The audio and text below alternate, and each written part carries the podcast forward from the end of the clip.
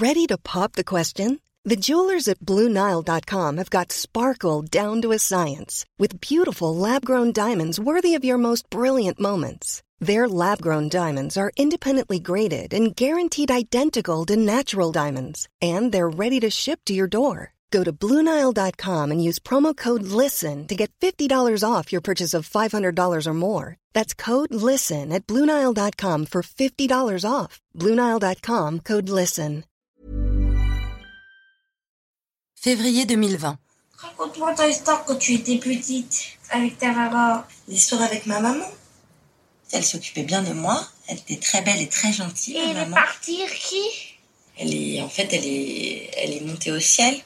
Je te l'ai déjà dit, mon amour. J'avais 14 ans quand j'ai perdu ma mère. Isma l'a jamais connue, alors c'est un sujet qui revient souvent. Il me pose beaucoup de questions. Et euh, moi d'ailleurs, je sais pas toujours comment y répondre au mieux. Ouais. La mort, c'est vraiment pas le plus easy des sujets. hein. Je préfère quand il est en boucle sur les dinosaures. Après, ils avaient cru qu'ils venaient me chercher. De quoi? Qui ta maman à l'école? Ouais, ma maman, elle venait me chercher à l'école. Elle s'occupait de moi. Elle me cuisinait euh, des choses à manger. Des bonnes choses à manger. Elle me donnait des chips. Peut-être. Euh, elle, euh, on allait faire de la barque ensemble. Elle m'emmenait faire du poney. Oui. Ouais, c'était une super, euh, une super maman. Elle me faisait des bisous. Et t'as dit au revoir? Hein? Et qui t'as dit au revoir? Bah, hum, j'ai pas pu lui dire au revoir. Enfin, parce que parce qu'elle a eu un accident. Alors du coup, mais euh, mais elle savait que je l'aimais et elle aussi, elle m'aimait très très fort, ma maman. et, et tu m'appelles un super-héros? Ah ah. T'as appelé un super-héros pour sauver ta maman Bah, le problème, c'est que on pouvait pas la sauver, mon cœur. Je pouvais pas appeler un super héros. Et euh, pourquoi pas le capitaine des super-héros? Bah parce que euh, il n'y avait pas de y avait pas de capitaine de super-héros mon amour. Mais euh, Il était avalé? Non, mais t'inquiète pas avec tout ça mon amour, tu sais.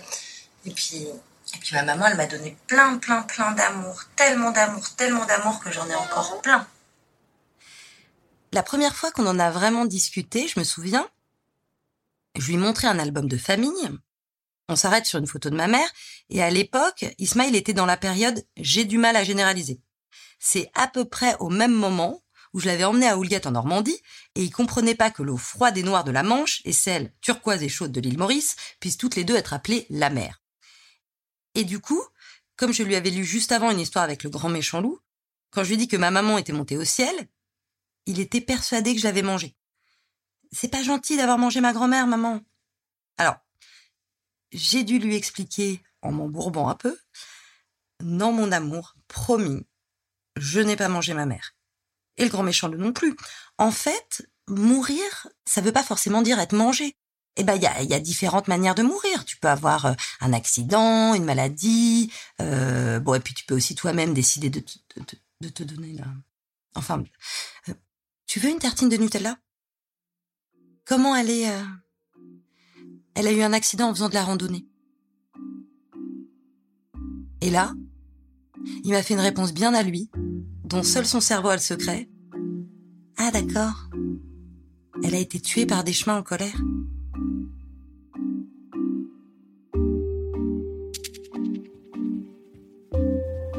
Salut, c'est Marie. Bienvenue dans le quatrième et dernier épisode d'Antong au pied de l'Himalaya. Penser à sa propre mort, c'est glauque. Personne n'a envie de le faire. hein. Déjà que penser à sa vie, euh, c'est pas forcément cool. Mais quand on a un enfant avec un handicap, la mort, souvent, on y pense plus que les autres. Parce qu'on a peur de ce qui pourrait arriver à notre enfant si on disparaissait.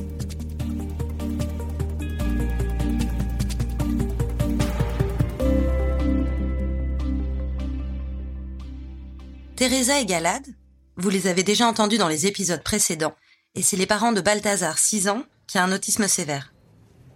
Bah, si nous, un jour, avec Teresa, on a quoi que ce soit, euh, Lazare, il t'amènera dans un asile ou dans un hôpital de.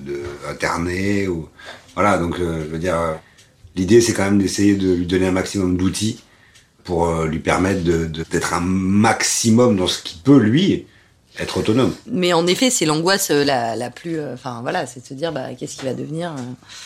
C'est vrai que si on n'est plus là, mais. Ah, c'est horrible, c'est la pire chose.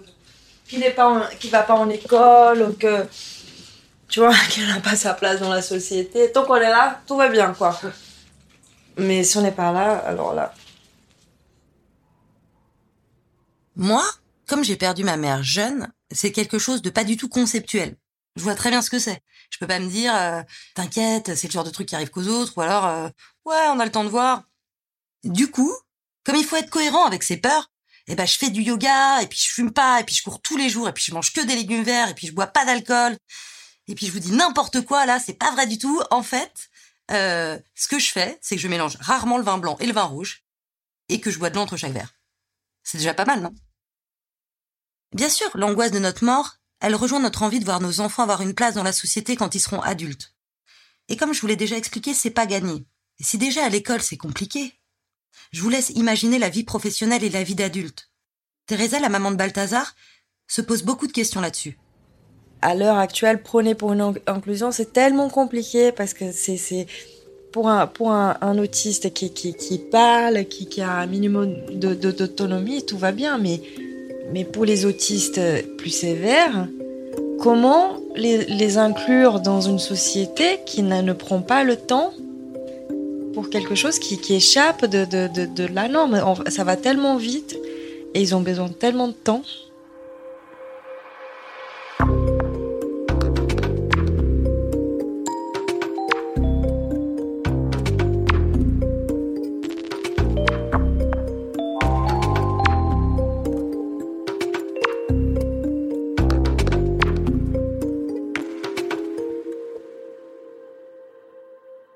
Dans l'épisode 3, je vous parlais d'inclusion scolaire, mais cette course pour obtenir des places dans des endroits adaptés aux besoins spécifiques de nos enfants quand ils sont petits, c'est qu'un bout du chemin. L'enjeu, c'est l'inclusion à l'échelle de leur vie, et donc quand ils viendront des adultes. Ah oui, parce que ça, ça peut paraître fou, mais en fait, des enfants autistes, eh ben, ils deviennent des adultes autistes. Eh oui. Et ça, on dirait que pendant très longtemps, l'État français, il a complètement oublié ce paramètre. Et qu'à un moment, ils se sont dit, merde, mais il y en a plein, qu'est-ce qu'on en fait? Bah, je sais pas. Planque-les sous le tapis, comme ça personne les verra. Ouais. À une époque, quand t'étais autiste, une fois adulte ou après la mort de tes parents, eh ben, on t'envoyait à l'asile. Si à l'origine de structures de prise en charge et de scolarisation, il y a des parents fondateurs, par exemple Fouzia et Stéphane avec leur association Écolali dans le 91, eh ben, une fois ado et adulte, c'est le même principe. Il y a des initiatives, des structures ou des projets d'inclusion qui existent grâce à des fondateurs. Parfois c'est des parents, mais ça peut aussi être des éducateurs et éducatrices spécialisés. Et Driss El fait partie de ces pionniers. Lui, il est passé par la culture. Driss, vous l'avez déjà entendu dans l'épisode précédent. C'est lui qui a fait cette petite blague à Claude Allègre, le ministre de l'Éducation nationale entre 97 et 2000, en le mettant face à une classe dans laquelle il avait mélangé des jeunes autistes et des élèves de terminale. Un élève de terminale lui avait demandé pourquoi les ados autistes n'étaient pas avec eux à l'école. Et Claude Allègre a répondu cette phrase qui fait froid dans le dos. Oh, il m'a regardé, il m'a dit, mais l'école est normative. Euh, l'école est normative, voilà. Aujourd'hui, Driss El Kasri, il a 74 ans et il est à la retraite. Lorsqu'il était éducateur spécialisé, il travaillait à l'hôpital de jour d'Antony dans la banlieue sud de Paris. On est à la fin des années 80. Et s'occupe à l'époque d'ados et de jeunes adultes. Euh, la grande majorité donc des jeunes qui étaient accueillis là-bas, donc c'est une tranche d'âge un petit peu spéciale, c'est 15-25 ans. La grande majorité n'ont pas connu l'école ou alors quand ils sont arrivés à l'école, on leur a vite fait comprendre que leur place n'était pas là et qu'il fallait qu'ils aillent ailleurs. Donc ils savaient pas lire, pas écrire, mais euh, ils euh, savaient communiquer, alors que bon, il y avait aussi un, ce diagnostic du trouble de la communication. Moi, je trouvais qu'ils communiquaient génialement, qu'il y avait une façon de communiquer qui est à eux, et qu'il fallait juste un petit peu prêter l'oreille et entendre. Entendre, Driss l'a fait en leur proposant de créer un journal. Comme je suis un petit peu têtu, euh, j'ai pensé donc qu'un journal, ce serait bien. Ce journal, c'est le Papotin, et donc il est écrit par des personnes autistes le papotin n'aurait jamais existé si ces enfants étaient à l'école. Voilà. Et ça, aurait été très bien. ça fait aujourd'hui 30 ans que le magazine existe. Il est publié environ une fois par an et le dernier numéro est sorti en novembre 2019. 80 pages en couleur sur du papier épais. Sur la couverture, on peut voir le dessin d'une femme avec un pull fuchsia, assise sur une chaise, devant un fond orange. Dedans, on trouve par exemple des interviews, des illustrations comme les portraits des invités du journal, et dans la section Au fil des mots, des poèmes et des textes des participants. Ces créations naissent souvent dans les ateliers du papotin. Depuis le début, ça n'a pas changé. Le papotin se réunit tous les mercredis matins. Des jeunes de plein d'institutions différentes y viennent, et contrairement à l'école de Claude Allègre, tout le monde y est le bienvenu. Est-ce qu'il y a des nouveaux qui, pour ceux qui ce serait la première fois au papotin? Parmi les turbulents, il y en a qui sont absolument pas nouveaux. Alors oui, il y a le, il y a le clé autisme, bien entendu. C'était la volonté de Driss. Pas de casting. Thibaut et Yannick, voilà. Et ça marche. Il y a même des ados non-verbaux mutiques qui viennent dès les premières séances. Alors au début, je comprenais pas du tout. Je suis dit, oulala, euh, ils ont pas compris. Bon, bah, ils vont, ils vont, ils vont s'en aller parce que vraiment, ça, ça va pas les intéresser. Et ils sont pas partis. Driss est parti à la retraite l'année dernière et c'est Julien Bonsilon, psychologue à l'hôpital de jour d'Antony, qui a repris le flambeau. Maintenant que Santos est là, peut-être vous pouvez venir raconter un peu ce que vous faites Driss, euh, là, on est toujours dans une forme de passation. Moi, je reprends le papotin. Hein. Ça fait seulement euh, un an et c'est quand même un projet assez important. Donc, euh, j'ai encore pas mal de choses à, découvrir, à apprendre et puis à, trouver aussi pour trouver ma, ma, façon de, de faire. On devait vous laisser un peu de place aussi pour prendre le micro Je me suis rendue dans le 14e à Paris pour assister à ces ateliers. On pousse une porte, on avance dans un passage pavé et fleuri, et on entre dans une grande salle. Quentin, tu veux commencer? On va laisser la parole à Quentin pour ouvrir la séance. Vas-y. Je vois que tu es prêt. Je vais essayer de raconter une histoire de Disneyland Paris de Mountain.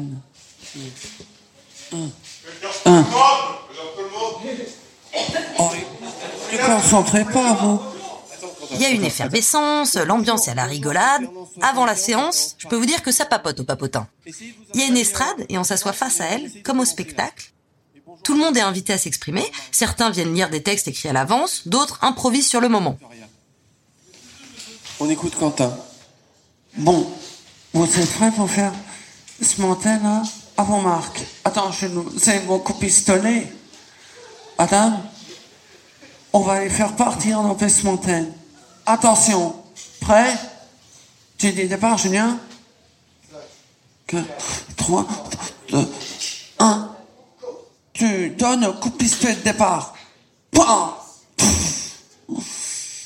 Go Oh Oh, c'est pas vrai. Hmm. Le, le manège est tombé en panne. Pourquoi le manège est tombé en panne? Mais Cramanine a fait tomber en panne. Simon, Simon, ça Cramanine a fait tomber en panne, mais c'est un abruti, Simon. Il a fait tomber le manège. Bon.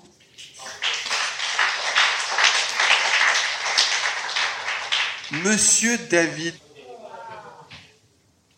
Tu vois, t'as des fans, hein tu, tu, le lis le... Non, je vais le lire, le texte. Euh... Ce texte s'intitule, on aurait pu s'en douter, comment il s'intitule? Maman. On y va. L'amour d'une maman me guérit et l'amour de mon cochon d'Inde aussi. Je suis fier d'être félicité par toi, maman.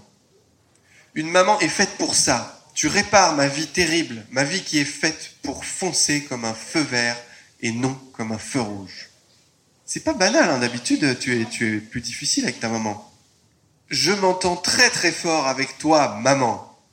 Premièrement, c'est toi, maman. Tu m'as sauvé la vie et tu m'as félicité. Deuxièmement, c'est mon cochon d'Inde qui m'a sauvé la vie aussi. Tu sais, Yvon, je veux te dire, avec un cochon d'Inde, c'est autre chose. Mais avec une maman pareille, ma tristesse est transformée en joie. Heureusement que sur Yvon pour être témoin de tout ça quand même. Pendant les vacances du mois d'avril, je veux posséder ma vie amoureuse, moi et ma chérie.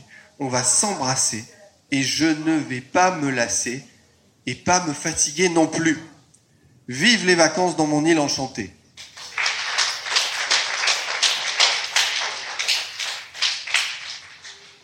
C'est la première fois que tu fais un texte aussi tendre. D'habitude, tu incendies ta maman, tu lui reproches d'être, euh, de t'imposer. Dis donc, on aura tout vu au papotin. Typiquement, cette création de Quentin sur Space Mountain ou le poème de David sur sa mère et son cochon d'Inde, Yvon, c'est des écrits qui peuvent se retrouver dans le prochain numéro du Papotin. Il y a aussi des interviews et des reportages. C'est important ça, parce que beaucoup de projets créés dans ce genre de structure ont pour but de donner à voir ce qui se passe à l'intérieur des institutions.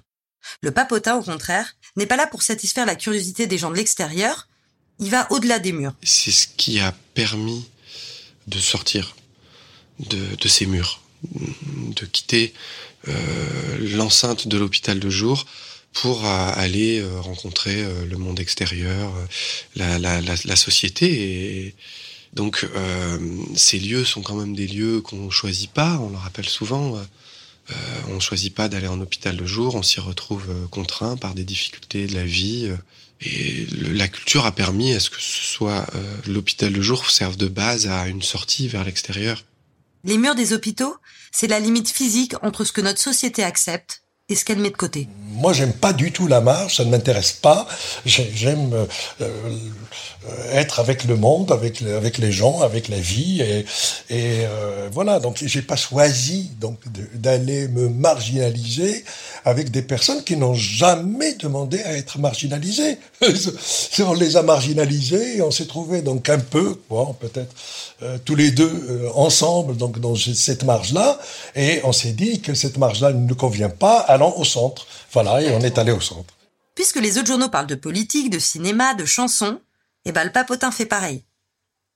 Ces jeunes se présentent pas en tant que personnes autistes, mais en tant que journalistes. Ce journal, donc, euh, c'est une arme qu'on a utilisée pour aller euh, interviewer le président de la République, pour aller au Quai d'Orsay interviewer le ministre des, des Affaires étrangères, pour aller au Sénat. euh, voilà.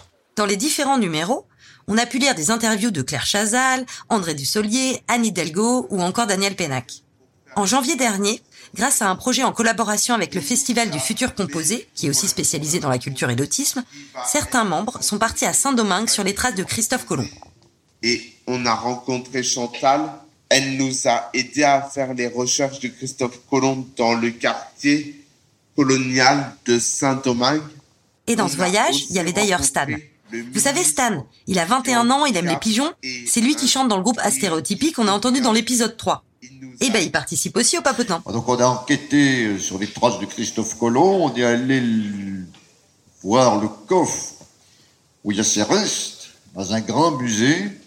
Euh, J'ai même touché euh, l'encre du bateau de Christophe Colomb, mais j'ai quand même un doute si c'est la vraie encre, parce que j'ai recherché sur Internet encre de la Santa Maria, et il y a une autre encre en photo dans un autre musée, différente, une encre différente, plus grande, et ils disent que c'est l'encre de la Santa Maria. Donc j'ai quand même des doutes si c'est vraiment la véritable encre.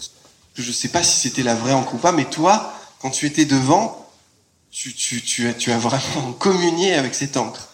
Oui, mais est-ce que je me suis pas fait avoir C'est c'est une bonne question. je n'en sais rien, tu sais. J'ai l'impression que dans cette histoire, il faut un peu croire ce qu'on veut, quoi, quand même. Si Stan peut aller à Saint-Domingue communier avec la fausse encre de Christophe Colomb, c'est parce qu'il y a eu des gens comme Driss qui ont cru à la possibilité de construire quelque chose à une époque où les jeunes comme Stan, Quentin et David ne sortaient jamais de l'enceinte des hôpitaux. Oui, oui, oui, il faut être positif. Il faut absolument être positif. Il faut, parce que de toutes les façons, il faut absolument vous dire que les choses changent. Que ce qui se faisait hier, eh ben, c'était passé. C'est ça qui, qui, qui est important. Cette chose-là commence à exister. Commence à exister de façon extraordinairement importante ici, dans ce pays qui a marginalisé beaucoup, beaucoup. C'est demain que, que, que c'est important. Euh, ce qui se faisait avant, on s'en fout maintenant. C'est l'histoire ancienne. Les choses avancent. Voilà. Et donc c'est ça. Il faut être positif. Il faut pas partir donc euh, euh, dans un truc de défier demain, ben le pauvre, etc. Ouais, il a raison, faut être optimiste, faut y croire. D'avoir discuté avec Driss, ça m'a donné de l'espoir. Et puis, ça m'a aussi donné envie de me bouger les fesses, comme lui, de créer une asso, comme Fouzi et Stéphane, de... Bon, après, il y a, y a aussi la réalité. Hein. Vu mon sens aigu de l'organisation, je suis pas persuadée que ça aiderait réellement la cause. D'ailleurs, depuis la naissance de mon fils, j'ai toujours pas réussi à résilier Canal+. Ça fait quand même 9 ans. En effet, en 30 ans, les choses ont bougé, mais on part de tellement loin qu'encore aujourd'hui, c'est compliqué de se projeter en tant que parent. Surtout si, comme Teresa et Galade, votre enfant a un autisme sévère. Euh, moi, la seule vision que j'ai euh, autour de Balthazar, finalement, même si c'est pas. euh, et enfin, c'est la vision que je peux avoir, et finalement que je pense que c'est ce qui se passera un jour. C'est euh, Balthazar, euh, c'est qu'on vive dans une maison où il fait tout le temps chaud, au bord de la plage, avec une eau chaude. Donc en gros au Brésil, quoi. La destination n'a pas été choisie au hasard. Teresa, la mère de Balthazar et la femme de Galade, donc, est brésilienne. avec un spot de surf pour que je puisse survivre. Et, euh, et qu'en gros, Balthazar, il, soit, il puisse être euh, ce qu'il est, quoi. Sans avoir de questions à se poser par rapport à la société. Pour l'instant, la seule option de Galade quand il imagine son fils adulte, c'est de créer un cocon autour de lui, le mettre à l'abri de la société. Quand j'ai demandé à Amélie comment elle imaginait l'avenir de son fils Lucas, qui a 9 ans et qui adore sniffer les magasins, elle aussi, elle avait du mal à se projeter. Alors, je, bah, je voudrais qu'il soit heureux. ouais. Ça veut dire, heureux pour moi, ça veut dire qu'il soit épanoui. Euh, épanoui, donc qu'il fasse ce qu'il aime. Qu'il soit pas. Euh, qu'il souffre pas, parce que j'ai quand même l'impression que. que c'est une souffrance parfois de devoir tout le temps euh, s'adapter. Il, lui, il est, son- le fonctionnement de son cerveau fait qu'il doit être en adaptation constante. C'est lui qui doit tout le temps s'adapter à son environnement et que je pense que parfois c'est très douloureux. Et que du coup, donc j'aimerais qu'il soit parvenu à ça, c'est-à-dire appréhender son environnement pour que ce soit plus douloureux, plus, plus, euh, plus difficile pour lui, qu'il fasse ce qu'il aime dans un environnement apaisant pour lui. Et, évidemment, je rêve qu'il ait une vie sociale euh, épanouie. Alors, ça voudra peut-être. Je sais pas ce que ça veut dire pour lui d'ailleurs, une vie sociale épanouie. Pour moi, c'est d'avoir. euh, c'est d'avoir un amoureux euh, ou une amoureuse, euh, des potes euh, avec qui je sors euh, pour aller voir des spectacles, boire des coups, etc. Ça se trouve pour lui, ce sera pas ça. Ce sera peut-être d'avoir un ami, mais avec qui il partage. Enfin voilà, en tout cas qu'il ait trouvé.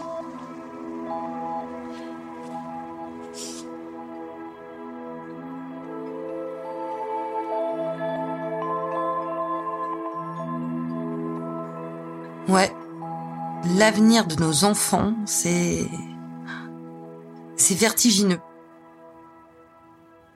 le regard des gens sur l'autisme commence à changer, on commence à comprendre ce que c'est, etc.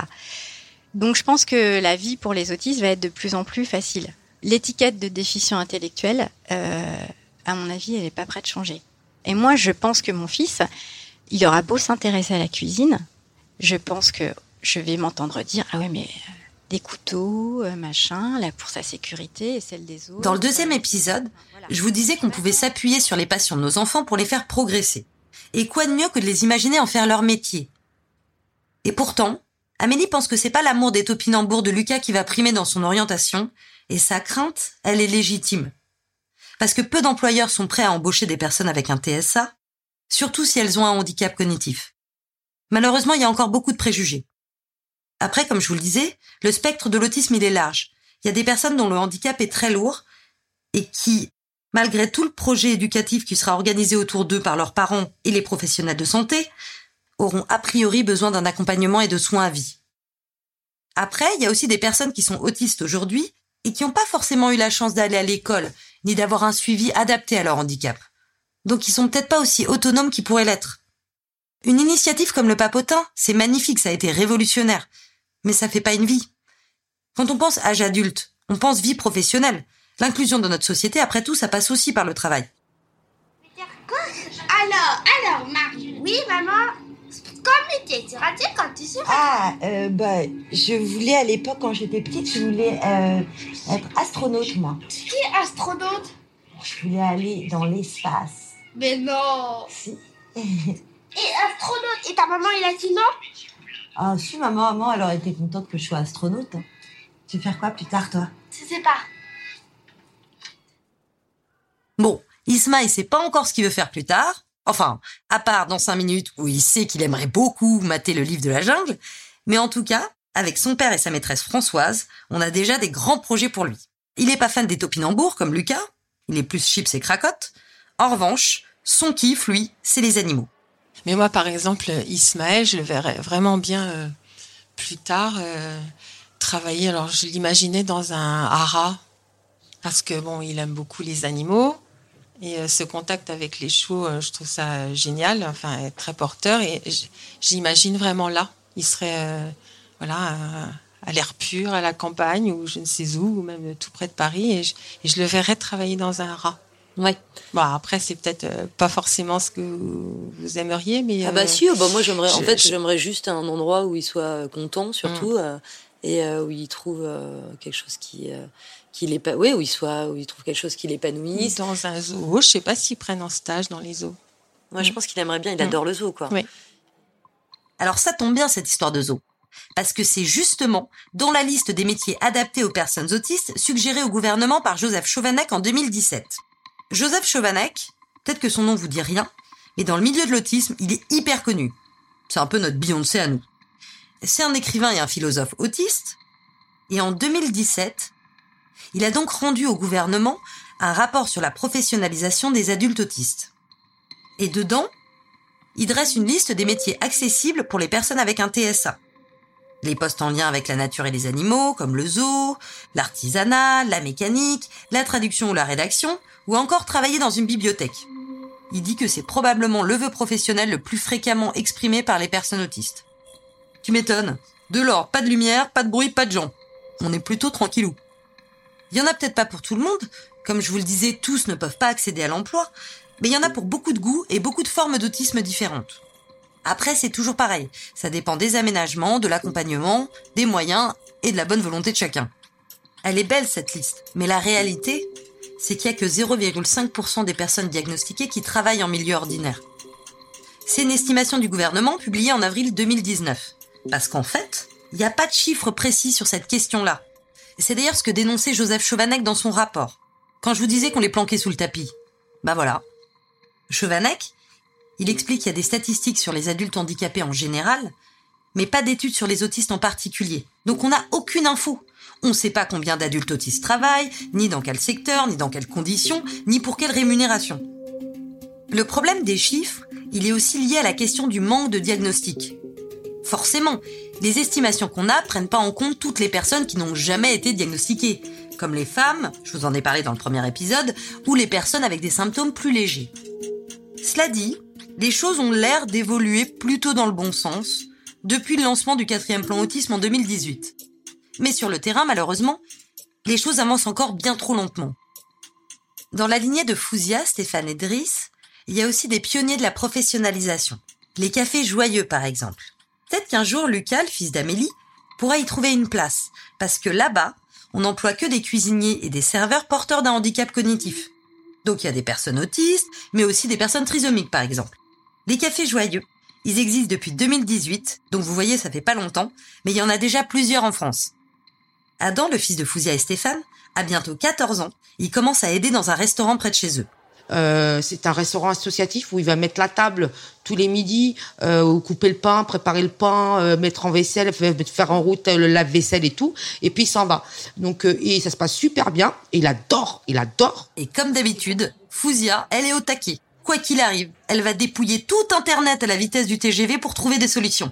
On va peut-être l'inventer le métier, Euh, peut-être, Euh, pourquoi pas. Mais il y a peut-être des métiers à inventer. Je sais pas, il existe sûrement. Il y a plein de, petits restaurants, qui même des boutiques.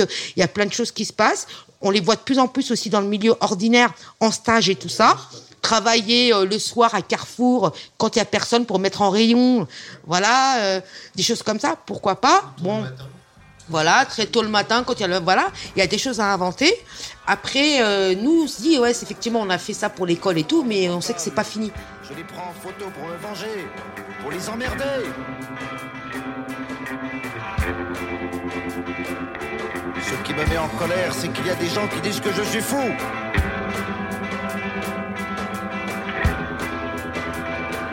Ce qui me met en colère, c'est qu'il y a des gens qui disent que je suis fou.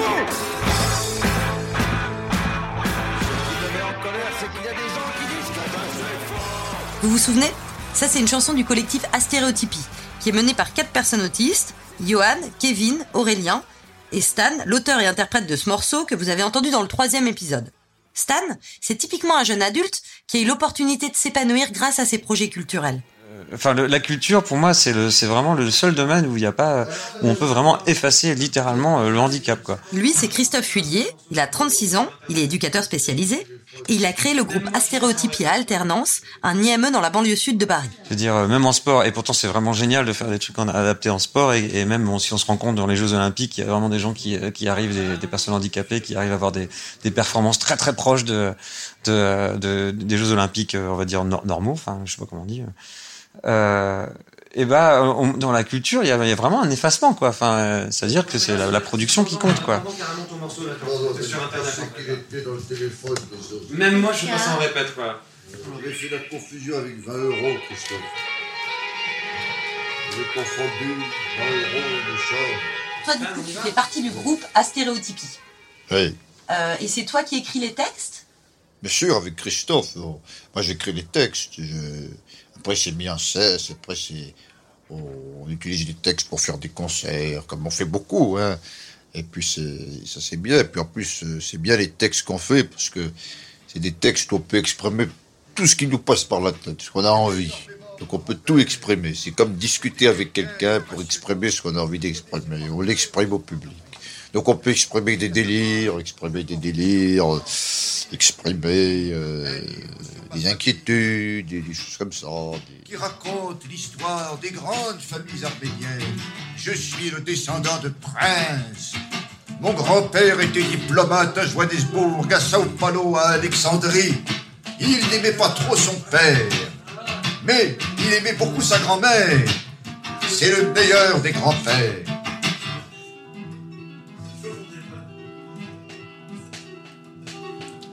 Dans mes veines coule du sang royal, noble.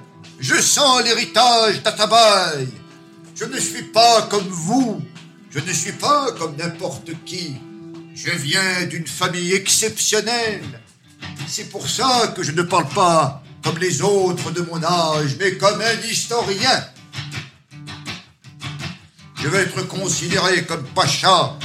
Je n'aurai plus d'obligations, mais des propositions, plus de contraintes. Je n'aurai pas à faire la vaisselle.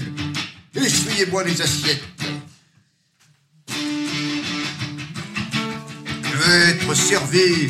Je veux que l'on me lave, que l'on remplisse mon bain. Je veux même plus écrire les SMS moi-même. Je veux qu'on le fasse à ma place. Qu'on me tienne le téléphone sur l'oreille. Je veux être porté par plusieurs servants sans devoir marcher. Et pourtant, quand il a commencé à travailler à Alternance il y a 10 ans, Christophe était loin d'imaginer monter un groupe de musique. Et j'ai retrouvé mon, euh, mon CV il y a pas très longtemps, que j'avais envoyé à l'époque. Et euh, j'avais enlevé le fait que je faisais de la musique dedans. Donc euh, ça m'a fait sourire en fait. Je pense que je suis pas toujours le, le meilleur euh, animateur, le meilleur ambianceur. Euh, et du coup, je pense que j'avais peur de qu'on me demande de faire des, euh, des chansons entre midi et deux, des, reprises où on chante tous ensemble, et j'avais peur de pas être bon là-dedans. Et euh, du coup, euh, pour moi, c'était euh, la musique quelque chose pour lequel je ne pouvais pas faire de, de concessions. Enfin, il fallait vraiment que ça me plaise, parce que j'étais musicien par ailleurs. Donc, dix ans après, je me retrouve dans, voilà, à- en gros, à, à diriger un, euh, à stéréotypie, que je fais vraiment de la musique avec eux. Mais alors, pour le coup, ils sont vraiment euh, les autistes. euh, sont plus vraiment autistes dans le projet puisqu'ils sont considérés comme étant musiciens. C'est vraiment ça qui me plaît, quoi. Le groupe est né d'un atelier et garde cette ouverture à différents profils. Comme le papotin, c'est pas parce que tu chantes pas que t'as pas le droit de participer. Par exemple, Félix, un jeune de l'IME, il aime pas sa voix. mais il écrit souvent des textes géniaux, comme celui-ci chanté par Stan. Mon chat a 44 ans. Une fois au supermarché, j'ai acheté un don à thon pour 12 personnes. Il y avait 40 kilos de cocaïne cachée dedans. J'ai fait croire à mon pote Paul que j'étais mort à Val d'Isère en me faisant passer pour ma mère. Je vais démonter. Je voulais en faire plus qu'un atelier, je voulais que ça sorte quand même de- d'alternance. Et c'est ce qui s'est passé. Astéréotypie existe en dehors de l'IME. Depuis plusieurs années, c'est un groupe avec un label. Ils ont sorti deux albums plébiscités par la presse et font régulièrement des concerts en milieu ordinaire. Et c'est assez rare pour qu'on le souligne. Quatre hommes autistes qui montent sur scène et qui gagnent des cachets en tant que musiciens. En répétition et tout, j'ai vu des vidéos de toi sur scène euh, d'astéréotypie, était hyper charismatique. Ah Qu'est-ce oui. que tu euh, non c'est vrai. Qu'est-ce que tu ressens quand tu es sur scène? Quand je suis sur scène, je ressens de la fierté. euh, Je suis fier de ce que je fais. J'arrive, comparé, euh, comparé à avant, j'arrive mieux à m'exprimer. euh, Sur scène, j'ai beaucoup moins le trac. Le trac, je l'ai même presque plus. J'y vais, quoi, j'y vais. Ça, c'est super. Il est brillant, mais c'était pas aussi aussi fluide au début. hein. Et euh, il avait du mal à comprendre l'intérêt du truc, mais il nous a fait confiance. En fait, Christophe, il a été pendant longtemps l'éducateur attitré de Stan à Alternance. Stanislas s'est beaucoup attaché à, à, à alternance. Il le dit euh, lui-même d'ailleurs en interview qu'il- que avant alternance, euh, il avait jamais vraiment, il s'était jamais vraiment attaché à, un, lieu de prise en charge et que ça avait été même plutôt compliqué pour lui. Ça a été long et après, par contre, euh, il y a vraiment une, vraie histoire d'attachement mutuel, j'ai envie de dire. Dès que je l'ai vu le premier jour, on sent quand même que c'est quelqu'un qui, aime beaucoup être dans l'échange. Vous savez, Christophe, c'est quelqu'un, même s'il m'agace parfois, même si je le trouve un peu dur, c'est quelqu'un de super, c'est quelqu'un euh, avec qui je passe du bon temps. C'est quelqu'un qui, qui tient à moi aussi, qui, qui veut que je progresse. Et c'est vrai que parfois, euh, je l'admets, euh, j'ai du mal à, à être autonome, et lui, il me pousse à être autonome, et il a raison. Mais c'est quelqu'un que j'apprécie beaucoup, Christophe. J'ai des liens forts avec lui. Vous savez, c'est quelqu'un avec qui, pendant ces longues années, j'ai partagé beaucoup de choses, j'ai fait plein de concerts. Euh, La relation que j'ai avec lui euh, m'émeut un peu, quelque part. C'est une relation euh, quand même assez, assez émouvante que j'ai avec lui. Vous savez, c'est... j'ai fait un long chemin, un long parcours avec Christophe. Euh, il a été pendant de longues années euh, mon référent. Ben, c'est plus mon référent, mais euh, voilà, c'est aussi ça aussi qui a probablement aussi renforcé les liens, parce qu'il s'est pendant de longues années occupé de mon projet, euh, des choses comme ça. Et là, ce qui est chouette, c'est qu'en plus, vous, il a été ton référent, mais là, vous êtes d'égal à égal sur scène, en fait. Ben, bien sûr, bien sûr, bien sûr. Ça pourrait devenir, après, ça deviendra un ami. hein. Quand je partirai d'alternance, ça deviendra quelqu'un comme un ami. Voilà, c'est quelqu'un que, j'apprécie vraiment. Moi, je vous cache pas que parfois je trouve un peu dur. Ça m'arrive de râler un peu après lui, mais après, voilà, après, qui, qui ne se râle pas dessus de temps en temps? Astéréotypie, ça permet de gagner des cachets et puis aussi des amis. Ça me fait penser à Amélie qui voudrait tellement que son fils Lucas ait une vie sociale, ne serait-ce qu'un ami. Et ben l'inclusion, c'est aussi les liens sociaux qui se développent dans ses ateliers et ses initiatives. Aujourd'hui, Stan, il a 21 ans. Il est à l'aube de sa vie d'adulte. Ses talents d'interprète, il les exprime aussi à travers le théâtre, et il va peut-être bientôt quitter l'IME, parce qu'il a été repéré par une troupe professionnelle, et il a de grandes chances de l'intégrer en tant que comédien. Voilà, il y aura pour moi le départ d'alternance euh, un rapport aussi avec le départ de la maison. Et à la maison, j'ai passé l'âge, j'ai plus l'âge. Maintenant, il faut aller faire une vraie vie d'adulte, vous savez. Dès que je quitterai alternance, c'est une vraie demande, je voudrais vivre dans ma propre maison, seul comme vous, comme n'importe qui, et avoir ma propre vie. Et c'est une manière aussi, quelque part, euh, d'avoir une indépendance, d'avoir une, une certaine tranquillité, une tranquillité dont j'ai besoin. C'est une manière aussi, quelque part, de. C'est aussi une manière de se protéger aussi. De se protéger, de faire en sorte à ce que ça aille mieux après. C'est important. Alors l'indépendance, le fait de vivre tout seul dans un appartement, tout ça, ça va faire peur. Je veux plus que ce soit comme un rêve. Je veux que ce soit une, voilà, que ça, devienne comme le tête du cristal, une, une probabilité, euh, euh, quelque chose sur lequel il faudra travailler.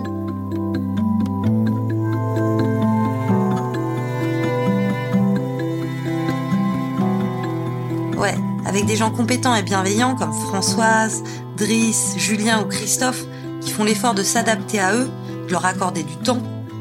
Les personnes avec un TSA, elles peuvent gravir des Himalayas, même en tongue. Stan en est la preuve. Et c'est un exemple vraiment parmi pas assez, c'est vrai. Mais bon, c'est un exemple quand même. Et comme avec le père d'Isma, on est plutôt d'un naturel positif, et ben on a envie de croire qu'Ismaël trouvera sa place dans le monde, dans un zoo, un haras, peu importe. On est en 2020. Ismaël a 8 ans. On a encore 10 ans de société devant nous. Pour Lucas, Balthazar, Adam et tous les autres. 10 ans pour changer de regard. A priori, c'est possible. Ismaël a bien réussi à apprendre à nous regarder dans les yeux. Alors je me dis qu'on devrait pouvoir en faire autant. Je te regarde. Je te regarde alors.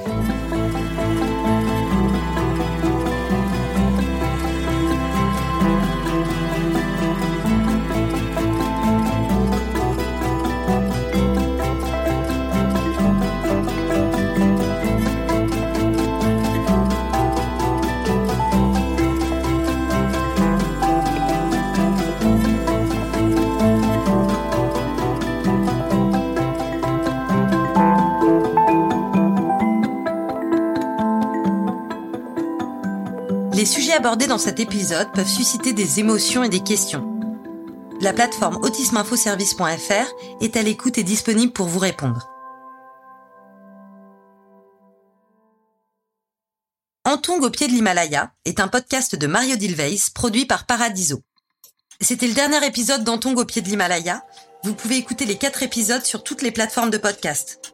Continuez à en parler autour de vous, à nous mettre des étoiles et des commentaires sur Apple Podcast, à partager vos impressions sur les réseaux sociaux. C'est aussi grâce à vous que ce documentaire tombera dans d'autres oreilles. Maria Dilveis et Adélie Pojman-Pontet ont écrit les épisodes. Les interviews ont été menées par Chloé Mailleux et Mario Dilveis. Le montage et le mixage est de Tim Dornbush. La musique est une composition originale de Cédric Sentence. La productrice est Jeanne Boézek. Chargée de production Nathalie Matera. Stagiaire Anne-Cécile Curie et Lucine Dorso. Supervision du projet Lorenzo Benedetti.